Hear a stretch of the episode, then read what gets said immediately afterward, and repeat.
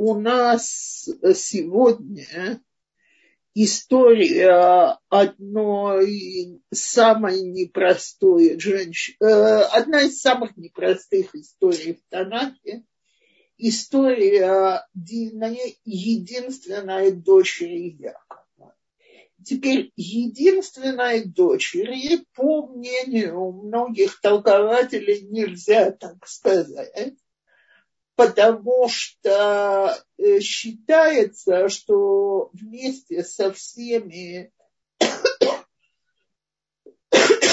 потомками Якова рождались и девочки-близняшки, на которых в конце концов сводные братья и женились. Э, потому что для Бнейноах сводные братья и сестры им, э, мог, э, им разрешено вступать в такой брак. Единственные, кто родились без близнецов, э, про Бенемина говорят, что были даже две близняшки вместе с ним. Это Дина Улей и Иосиф Урахли.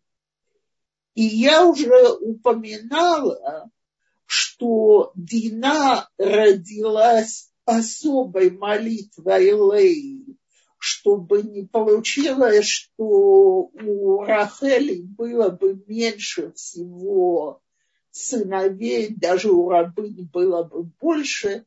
Лея попросила, чтобы девочка родилась у нее, а мальчик у Рахели.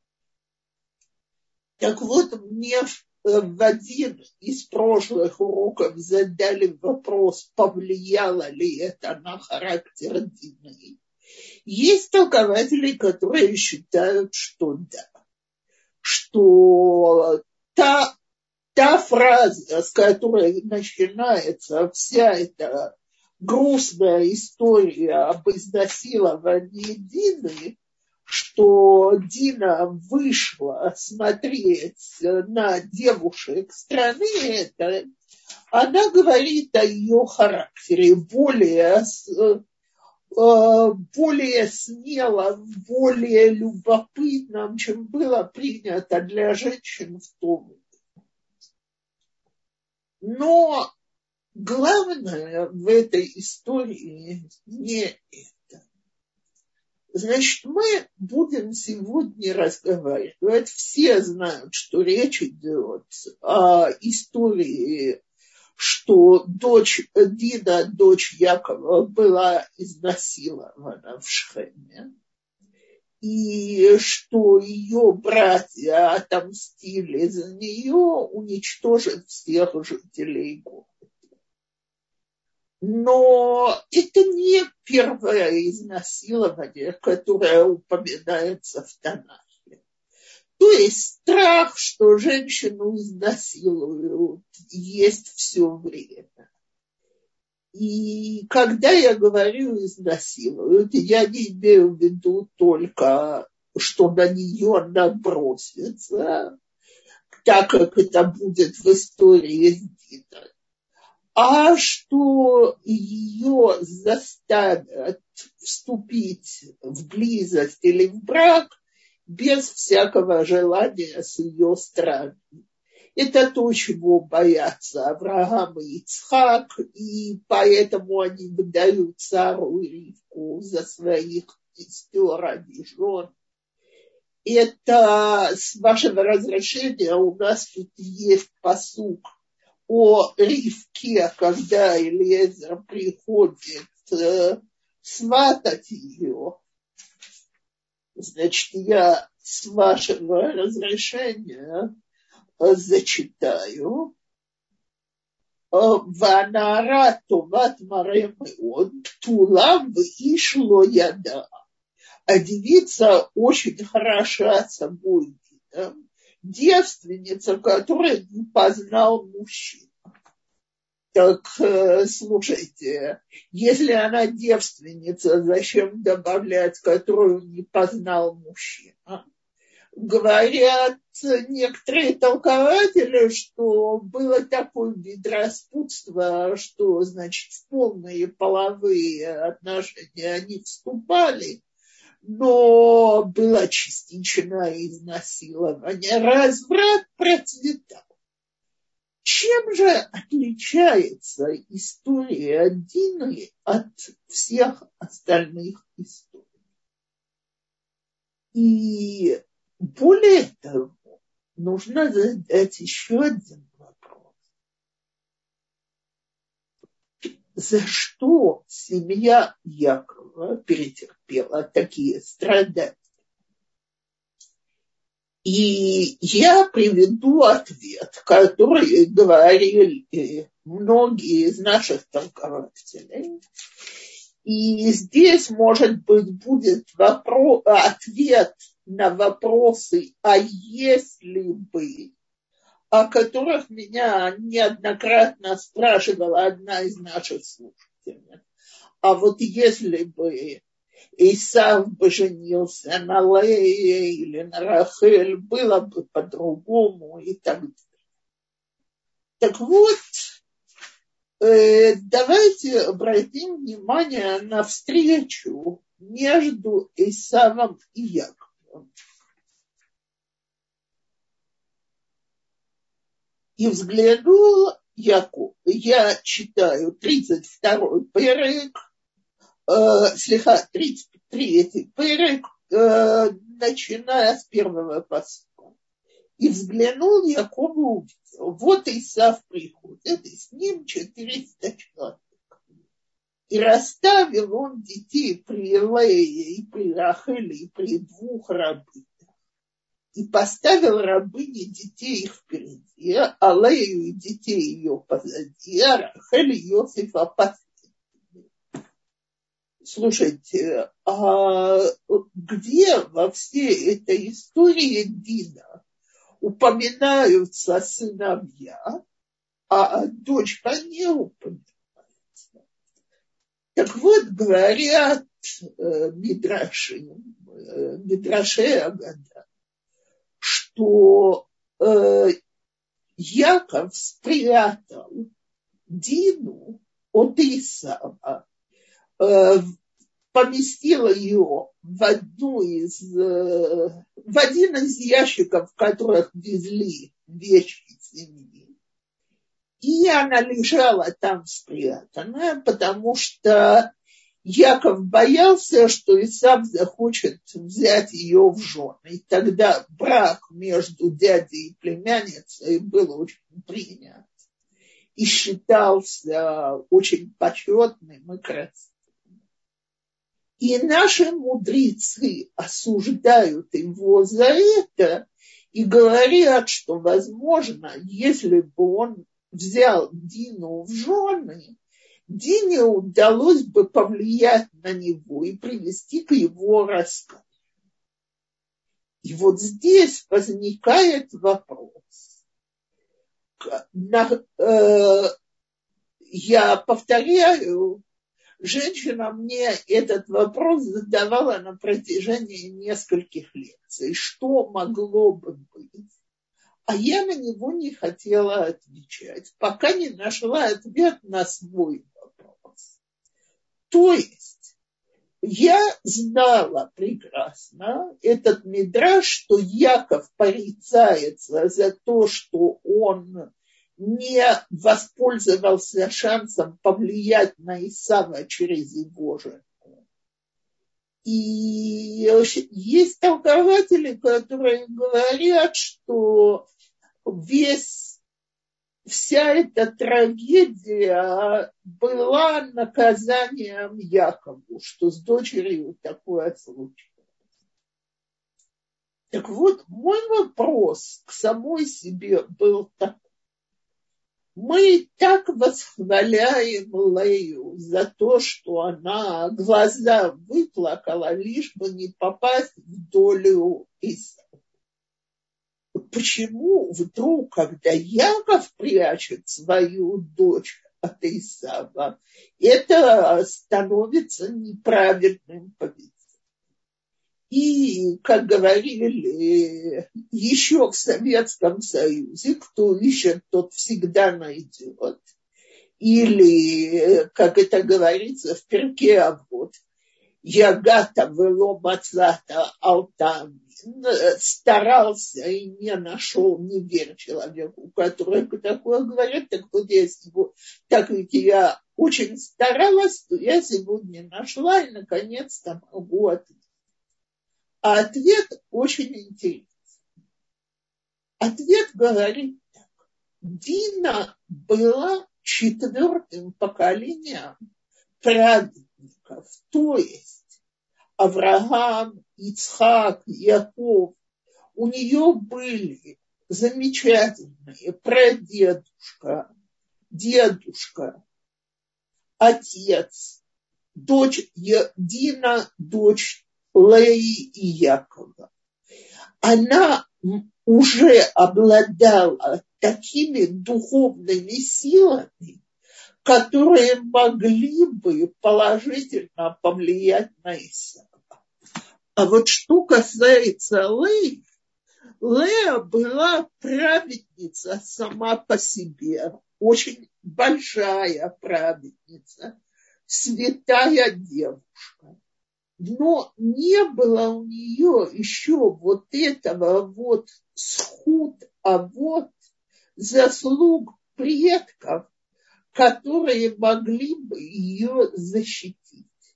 И поэтому для Леи риск выйти замуж за Исава был чрезмерно велик, мог на нее саму плохо повлиять, и не было бы большой надежды что она выстоит в этом.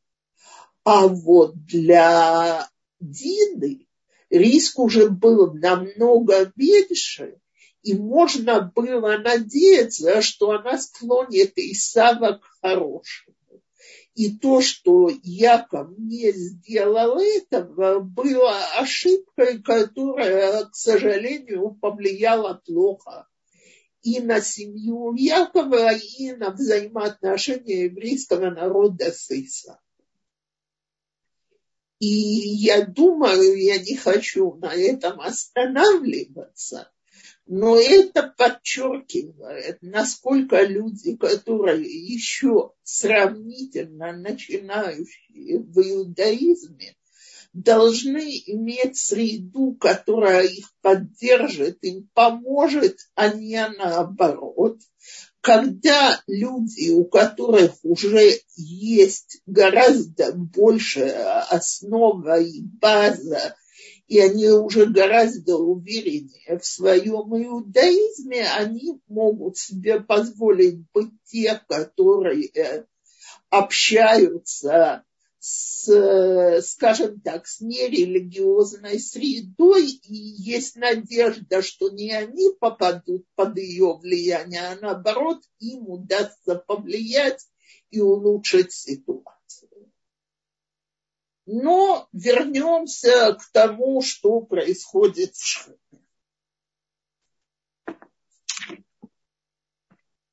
И вышла Адина, дочь Лаи, которую она родила Якова, посмотреть на дочерей странствия.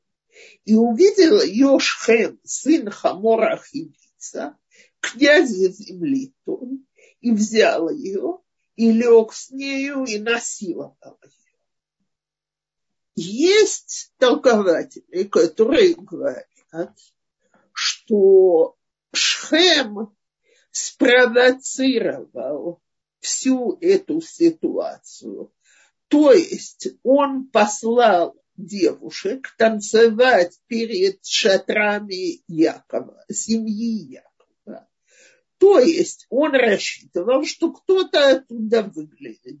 Может быть, близняшки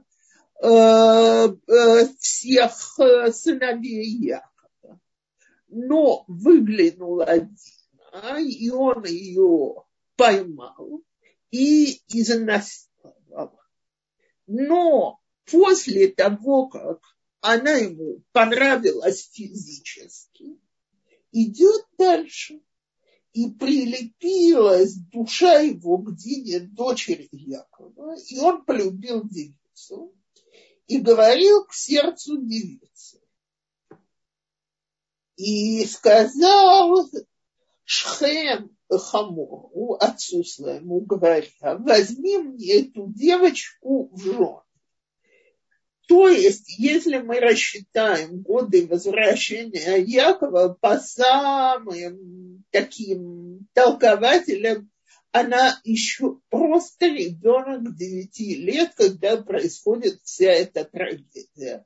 То э, мы с вами знаем, что про древний мир мы не разговариваем о педофилии, но, безусловно, это, э, это еще ребенок. И в этом ребенке Шхем видит такую красоту и физическую, и духовную, что он хочет эту девочку в жену.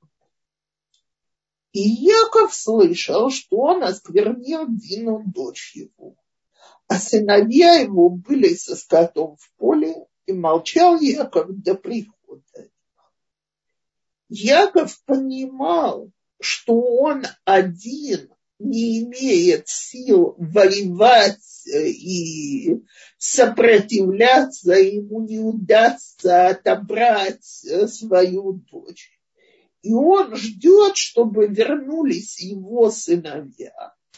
И уже с их поддержкой можно будет что-то сделать. И вышел Хабор, отец Шхема к Якову, поговорить. Сыновья же Якова пришли с поля, и когда услышали, то огорчились мужите и весьма разгневались, потому что мерзость он сделал с Израилем, э, изнасиловав дочь Якова, а так не надлежало делать. То есть, обратите внимание,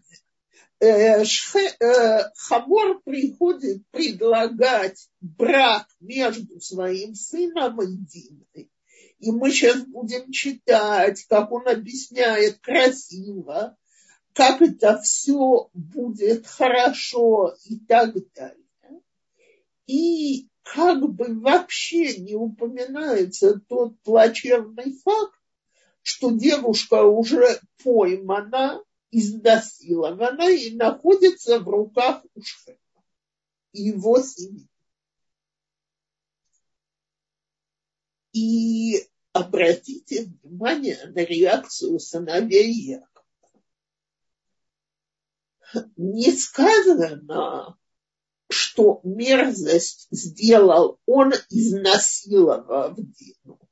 Сказано, мерзость изнасиловал, сделал он с Израилем. То есть ощущение сыновей Якова было, что Шхем бы не посмел позволить себе это, если бы речь не шла о чужестранцах, которые только приехали в страну, у которых здесь нету опоры и которые не посмеют сопротивляться и поэтому позволил себе эту мерзость.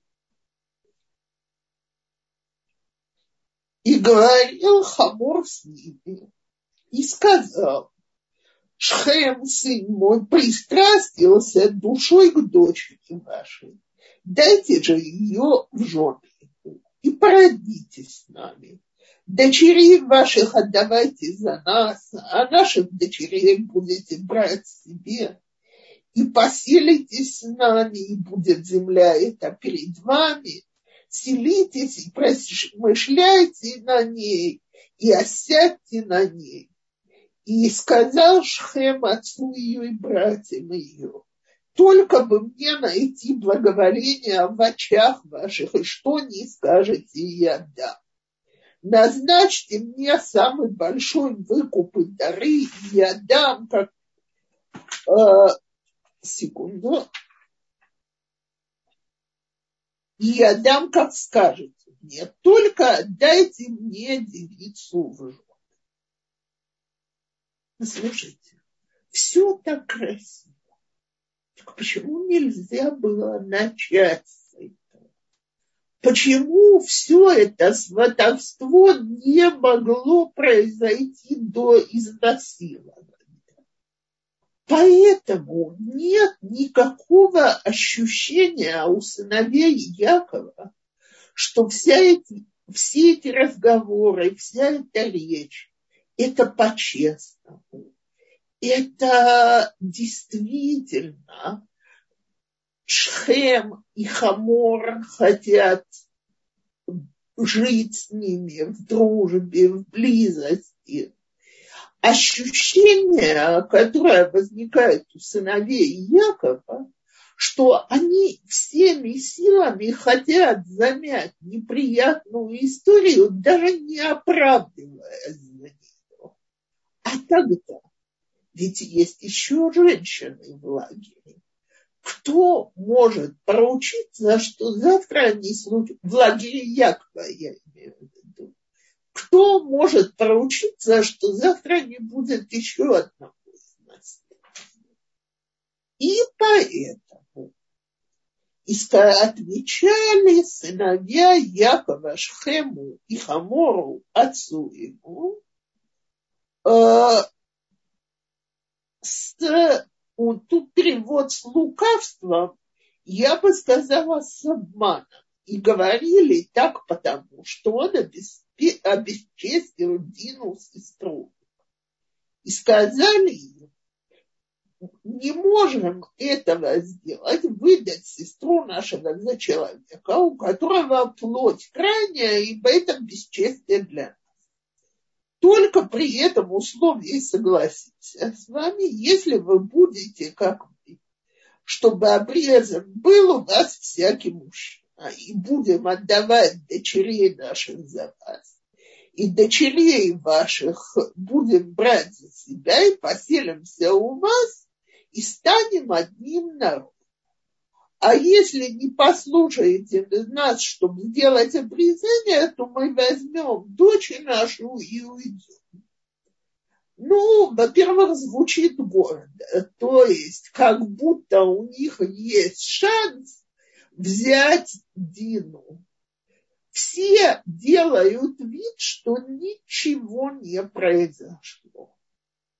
И э, они, народ Шхема получает предложение. Вы хотите, чтобы мы стали одним народом? Пожалуйста, на условии, что вы пройдете обрезание.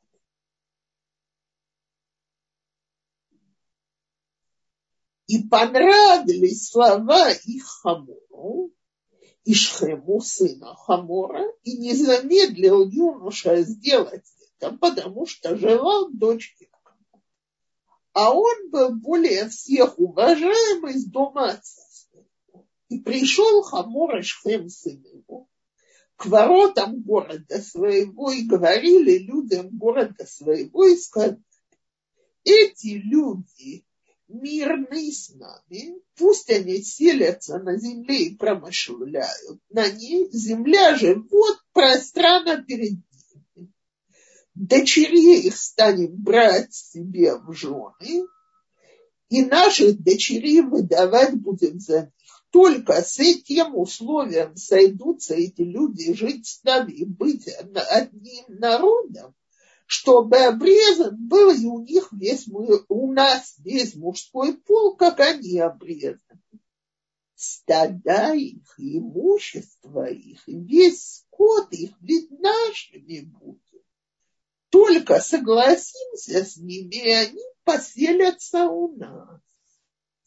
И вот здесь говорят наши толкователи, и заложен секрет, почему э, так сказать, сыновья Якова не видели в этом раская, в их готовности пройти обрезание никакого раскаяния.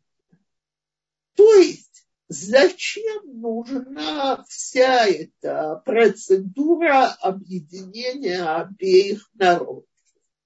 Яков человек богатый, и раз так, стада их и имущество их, и весь скот их ведь нашими будут. То есть мы разбогатеем от этого. Не просто так мы с ними объединимся, а мы, у нас будет экономическая выгода. А, дорогие женщины, обрезание – это не какая-то техническая операция, в результате которой будет экономическая выгода. Люди, которые проходят обрезание, это значит, они готовы вступить в союз Всевышним и принять на себя э, различные ограничения. Так вот, так как нету тут никакой готовности к союзу с Всевышним, то и в глазах сыновей Якова не было в этом никакого раскаяния, тем более, что никто его даже не выражал, не извинялся. Дину продолжали держать силой. И был способ, как сделать так, чтобы семья Якова успокоилась и доверилась народу Шхема. И послушались Хамора и Шхена Масина его, все выходящие из ворот города и обрезан был весь мужской пол, э, все выходящие из ворот города его. И было на третий день, когда они были болезненны, взяли два сына Якова, Шимана и Лейты, братья каждый свой меч, и напали на город уверенно, и убили всех мужчин. А Хамора и Шхема, сына его, убили они мечом. Взяли Дину из дома Шхема и вышли. Сыновья Якова пришли к убитым, разграбили за то, что обесчестили сестру. Они забрали мелкий и крупный скот их и ослов их, и все, что в городе, и то, что в поле, и все богатство их, и всех детей их, и жены их пленили и разграбили все, что было. И вот здесь становится понятно. Раньше нам говорили про сыновей Якова, то есть вернулись все сыновья. Яков молчит. Э, молчит, потому что что скажешь в такой ситуации, что может сказать отец дочь которого опозорена. Братья все вместе предлагают что-то хитростью. В чем заключалась их хитрость? Все сыновья Якова, видимо, рассчитывали на одно из либо Хамор откажется проходить брит либо когда они, и тогда можно будет забрать Дину, либо когда они ослабеют, можно будет зайти в город и забрать Дину. Решение уничтожить всех мужчин Шхема – это решение Шимана и Лайви. Другие братья их не поддержат теперь э, может показаться странным, как два человека могут справиться с, цел, с целым городом. Мы должны понимать, что города тогда совершенно других размеров. И я видела сегодня у толкователей, что говорится, что они убили около 300 человек. Я, честно говорю, не знаю, где корень этого толкования, но такое приводится. Это уже слышится как-то более реальным, если те все ослаблены, лежат и не ожидают никакого нападения. Кстати, одно из толкований, которое приходит, э, приводится, почему это было только на третий день, кроме того, что считается, что раны больше болят на третий день, потому что ткани начинают вокруг пробуждаться, и боль ощущается больно, более сильно и остро, может быть какое-то воспаление, которое тоже занимает время, пока оно появляется. Но была и практическая причина. Первые два дня Шимон и Леви еще опасались, что если они нападут на жителей Шхема, то из окрестностей придут их э, защищать. А так как уже прошло два дня, и всем кажется, что вот оно соглашение, никого не вызывают и не трогают, Шимон и Леви смогли сделать то, что И Яков резко осуждает их поступок. И сказал Яков Шимону и Леви, вы опозорили меня, сделав меня ненавистным для жителей этой страны, для кнаанеев и презиров. А у меня людей мало. Соберутся против меня, поразят меня, и истреблен буду я и дом мой. Они же сказали, неужели как с блудницей позволим мы поступать ему с сестрой нашей? То есть Яков говорит, вы нарушили обещание, которое мы дали жителям Шхема. Это может послужить огромным позором для меня. Это э, может вызвать нападение на нас соседних народов. Шимон и Леви отвечают, нападение уже было. И с людьми, которые ведут себя так развратно, которые могут напасть на девушку из, э, из семьи новоприбывших в страну, которые не относятся к нашей сестре так, как нужно относиться к дочерям уважаемых граждан. Если мы силой не защитим себя, то мы рискуем, что наша семья будет подвергаться еще многим таким нападениям. Вот что интересно. На этом наша история обрывается.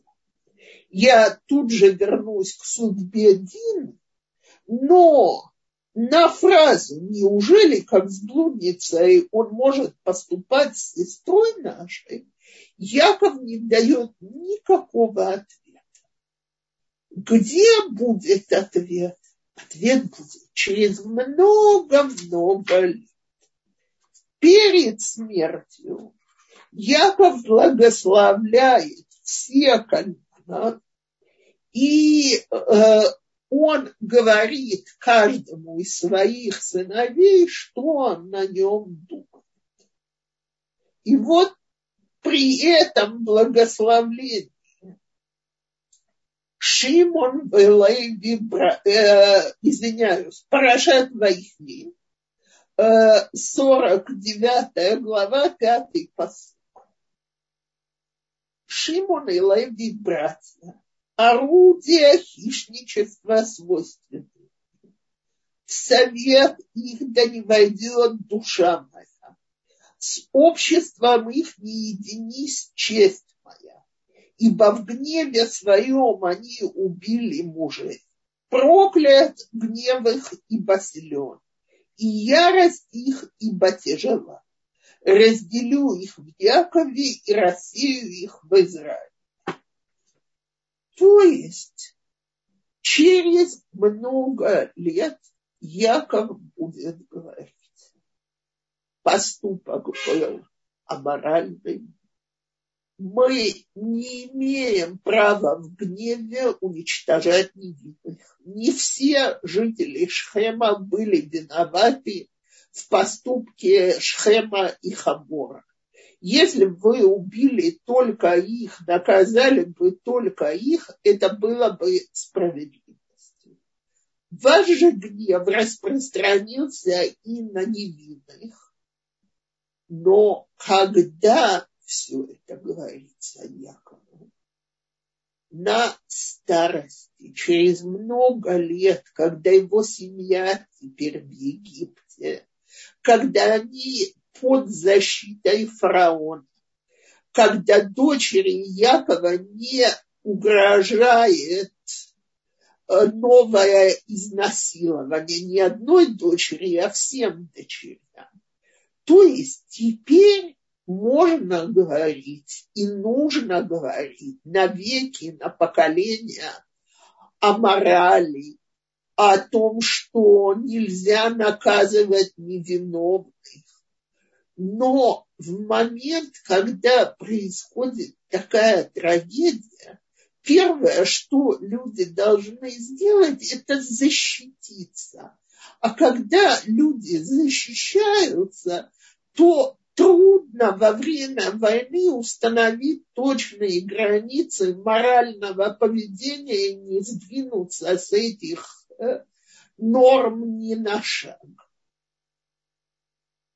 И поэтому э, на протяжении всех поколений удел, удел Шимана был беднейшим в израильском народе. Они были рассеяны по всей стране маленькими группами, потому что все вместе они опасны, их гнев может быть э, убийственным, а леви вообще не имеют своей части земли.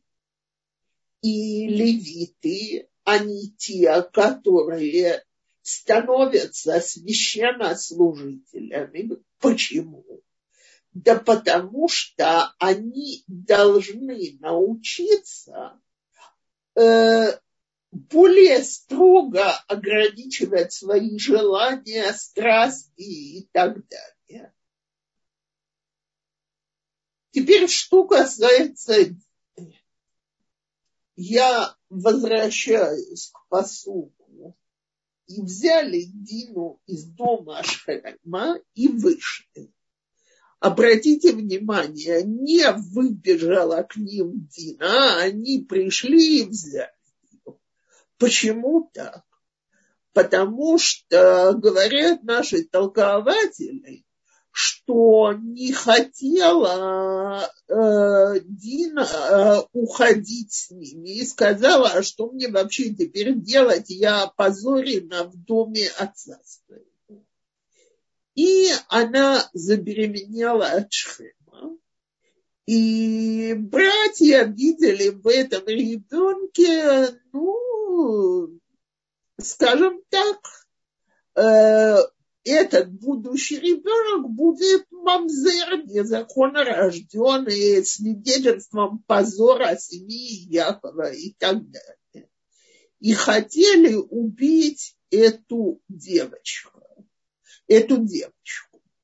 Яков не разрешил и сказал, что это будет убийство, но не оставил ее в доме, и собирался, э, значит, передал ее дальше. И передав ее дальше, он надел на нее украшение, которое должно было быть э, как бы знаком, что она из дома Якова. Если ее кто-то найдет, чтобы потом можно было определить, куда, и кому она принадлежит.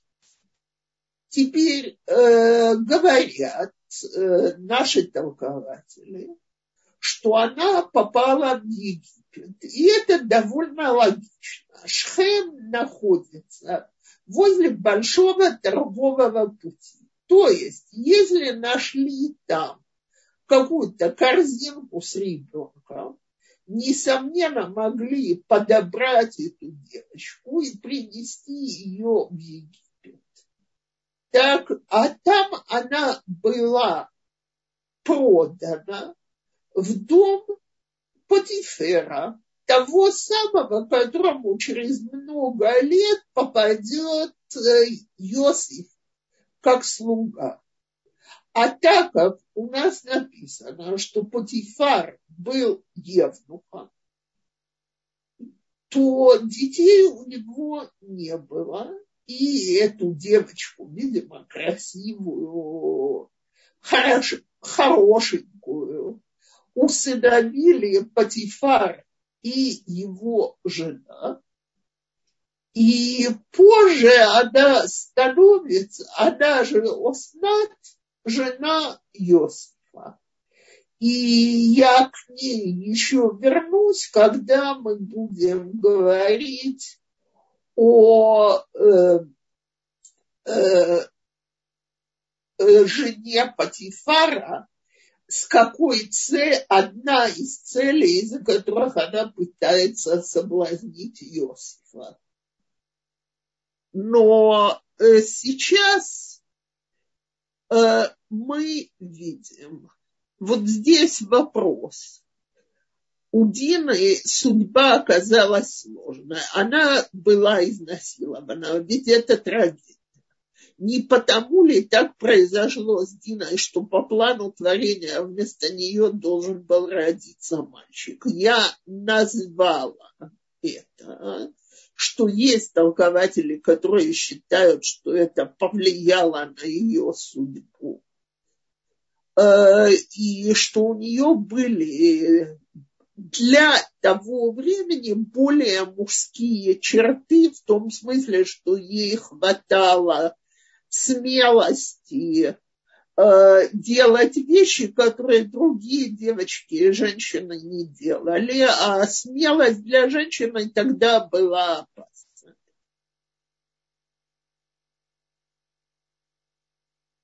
И в Мидраше говорится, что Дина отправилась с матерью на праздник в Шхем. И э, тогда причем здесь провокация Шхем?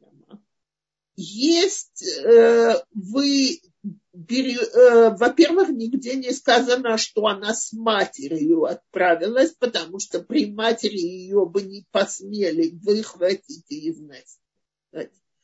Во-вторых, не было какого-то праздника, а был специально устроен этот праздник для того, чтобы дочки Якова выглянули из своих шатров.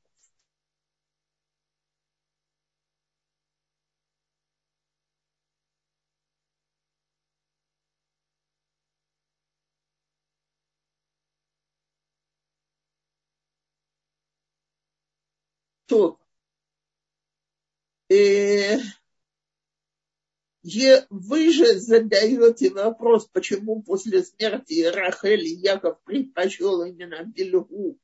Я на следующем уроке коснусь мы не останется сегодня время для вопросов, если я поговорю про историю Рувена и Бельгии. Поэтому я в начале следующего урока отнесусь к этому, для того, чтобы стало больше понятно, что происходит в доме Якова и почему такой разрыв, разлад и так далее, который приводит к продаже яйца.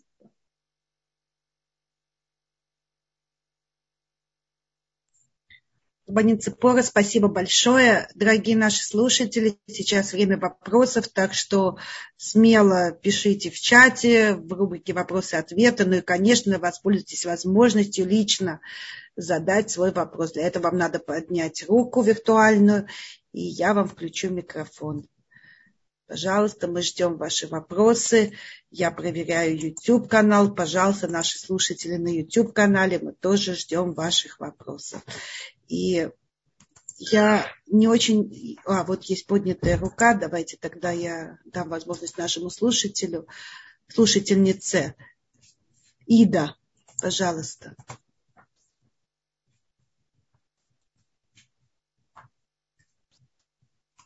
А, Ида. А. Здравствуйте. Здравствуйте. У меня такой вопрос. Я читала, что э, Дина подверглась э, изнасилованию за то, что якобы его, ее спрятал от Исава, потому что она могла исправить Исава. Я, по-моему, с этого начала сегодня урок. Вот. Именно поэтому они... А нет. А не из-за того, что Лея попросила, чтобы была дочка, а не сын. Слегка. По-моему, я сегодня начала... Во-первых, я начала урок с этого мидража. Я потому что я позже немножко подключилась, я этого не Понятно. И Спасибо я большое. не сказала, что смя...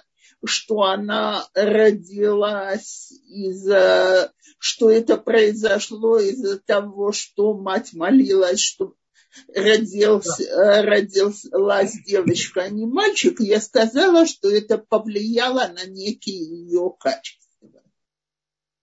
Но она обладала очень сильной духовностью. Я думаю, что все дети Якова обладали очень сильной духовностью.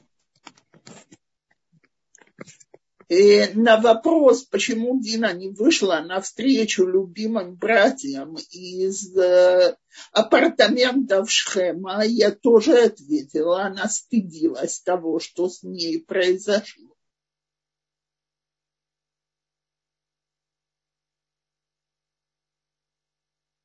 Спасибо большое. Окей. Okay.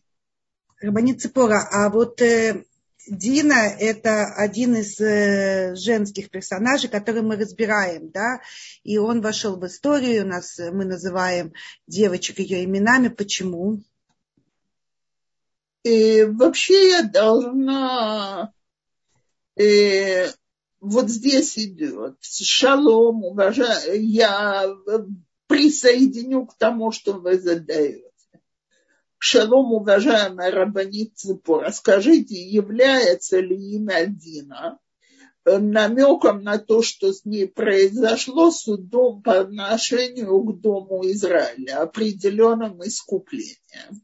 Я знаю, что очень многие раввины говорят, что Дина тяжелое имя и стоит когда его дают, по кому-то добавите к нему еще какое-то имя с лучшим значением, потому что это действительно связано с судом, абсолютной справедливостью и так далее.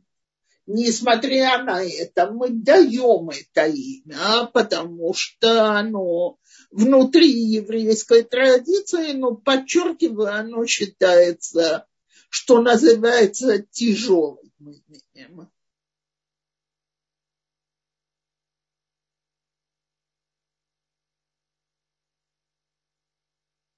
А в чем такая заслуга, что это имя вошло вот так в нашу историю, что мы называем ну, вот, дочерей?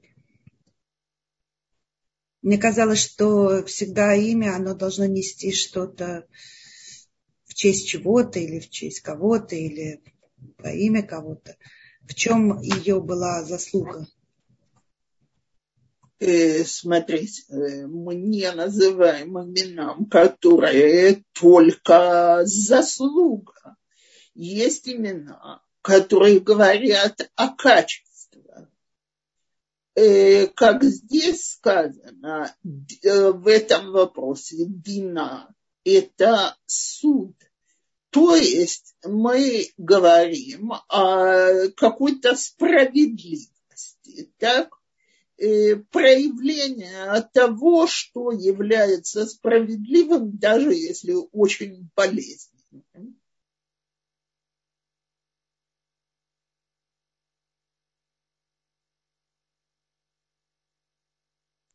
А тогда можно еще вопрос?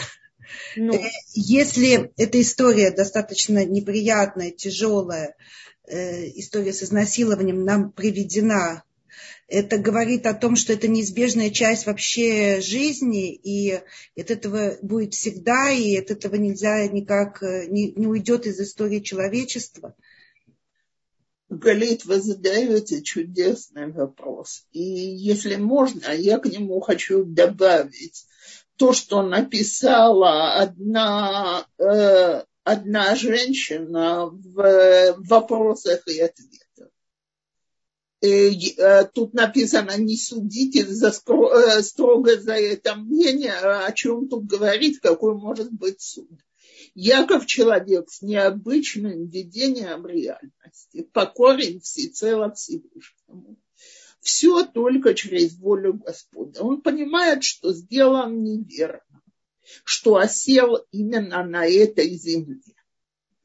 Э, и об этом говорят наши толкователи, что он должен был сразу идти в Бейт-Эль, где он дал Недер, это одна из причин, которую называют, то есть он дал обещание принести жертвы, возблагодарить Всевышнего, он отложил выполнение этого. И вот здесь говорится, теперь ему показ, через эту ситуацию ему показывают будущее народа Израиля, что если идти этим путем, типа пожить нормально, как все люди, не скитаться и т.д., устали, осели, что плохого?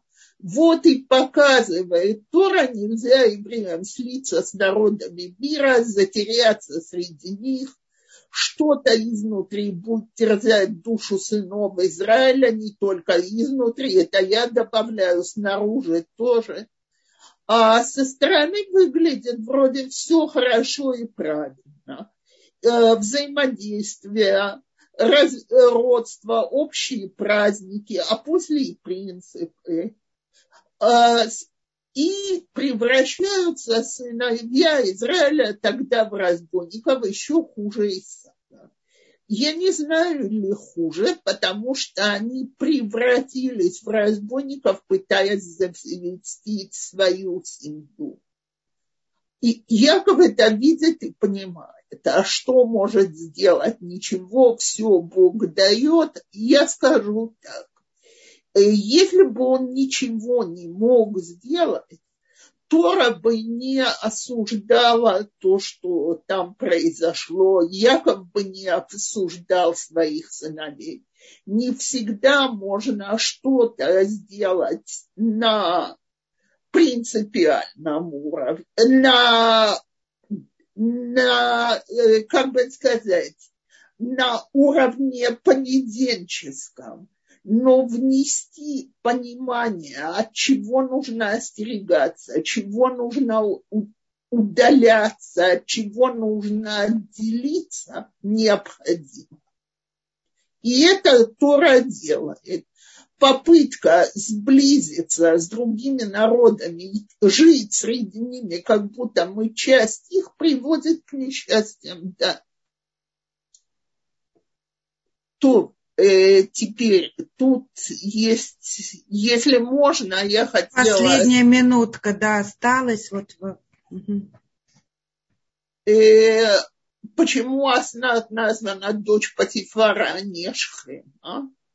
Э, в первую очередь, потому что Патифар и его семья, те, кто ее воспитывают, и я к этому отнесусь еще подробнее. Теперь э, Потифар желал Иосифа сексуально, это мидраж. Что Потифар был евнух, говорится в тексте Торы, что желала Иосифа его жена, об этом говорится. И последний тут вопрос, не жестоко ли это отдалить ребенка и передать его в другую страну? Безусловно, э, сыновья Якова. Смотрите, мы сегодня даже не можем понять, какая степень позора для семьи незаконорожденный ребенок. Рекомендую просмотреть мировую литературу и посмотреть, какие слова на эту тему говорятся, как это осуждается и так далее. Мы не можем по морали 21 века судить о том, что делалось в древности. Но мы, да, можем увидеть, как Всевышний иногда путями, которые нам кажутся тяжелыми, несправедливыми и так далее, готовят избавление. То, что для Иосифа нашлась подходящая пара в Египте, и его сыновья будут э, считаться как два колена, это огромная милость Всевышнего. Но она была скрыта тем, что выглядела судом и в наших глазах не очень справедливым.